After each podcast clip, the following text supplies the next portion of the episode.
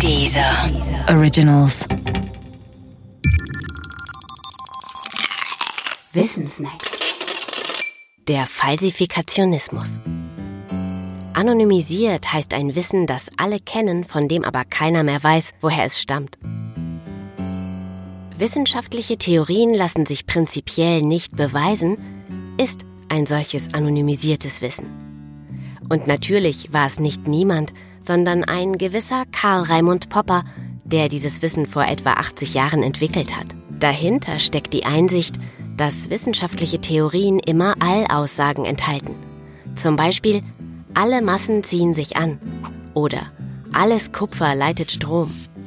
Solche Allaussagen sollen nicht nur hier und jetzt gelten, sondern auch vor drei Millionen Jahren und in fünf Millionen Jahren und in anderen Galaxien auch. Das Problem dabei? Niemand kann prüfen, ob in fünf Millionen Jahren oder in anderen Galaxien Massen sich wirklich anziehen. Vielleicht stimmt das ja gar nicht. Allaussagen lassen sich also nicht beweisen. Immerhin aber kann man sie im günstigsten Fall als falsch erkennen. Und zwar so. Zeig mir zwei Massen, die sich nicht anziehen. Dann ist der Satz, alle Massen ziehen sich an, nicht richtig. Dasselbe bei Kupfer. Zeig mir Kupfer, das nicht Strom leitet. Aus dieser Asymmetrie von Beweisbarkeit und Widerlegbarkeit folgt für die Wissenschaft diese Handlungsanweisung. Versuche nicht, deine Theorie zu beweisen. Das kannst du nämlich nicht. Versuche lieber, sie zu widerlegen. Das kannst du, immerhin. Genau wie die Einsicht, dass Theorien prinzipiell nicht beweisbar sind, gehört diese Handlungsanweisung zum sogenannten Falsifikationismus.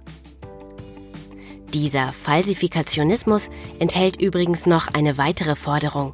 Sie lautet, stelle nur Theorien auf, die an der Erfahrung scheitern können. Alles andere ist Metaphysik.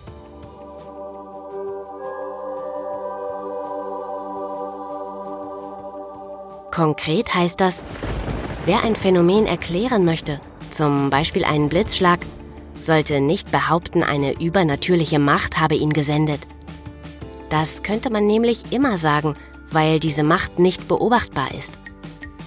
So würde man die Theorie prinzipiell nicht widerlegen können. Unwiderlegbare Theorien aber blockieren den Wissensfortschritt.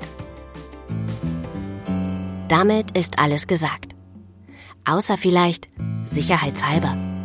Es war Karl Raimund Popper, der den Falsifikationismus begründete.